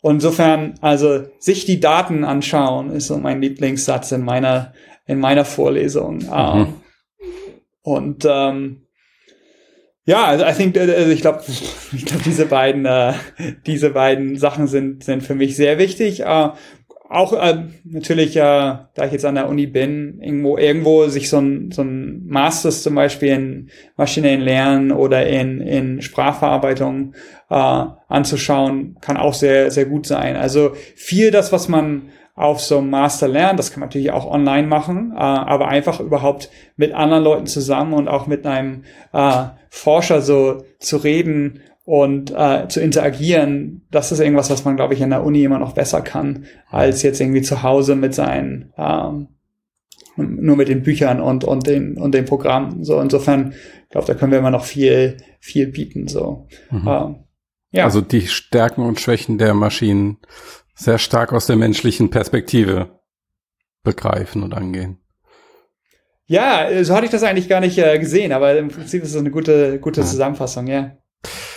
Ja. Sebastian, vielen Dank für dieses Gespräch. Ich fand es sehr interessant. Ich habe sehr viel ja, mitgenommen, sehr viel, sehr viel gelernt. Ich bin mir sicher, dass unseren Hörerinnen, Hörerinnen, Zuschauern und Zuschauerinnen, boah, viel, äh, genauso geht. Ähm, ja, wenn Sie mein Deutsch verstehen können, aber sonst kann ah, ich vielleicht mal Deutsch ist übersetzen. Ja. Das ist, glaube ich, kein Problem. okay. Ähm, gut, ja, vielen Dank auch. Also es hat, hat mir Spaß gemacht. Ähm, viel Erfolg. Und äh, ja. Danke. Okay, danke dir. Danke. Ciao. Und viele Grüße an Tim. Ja. Ah, alles klar. Okay. ciao. Ciao, ciao.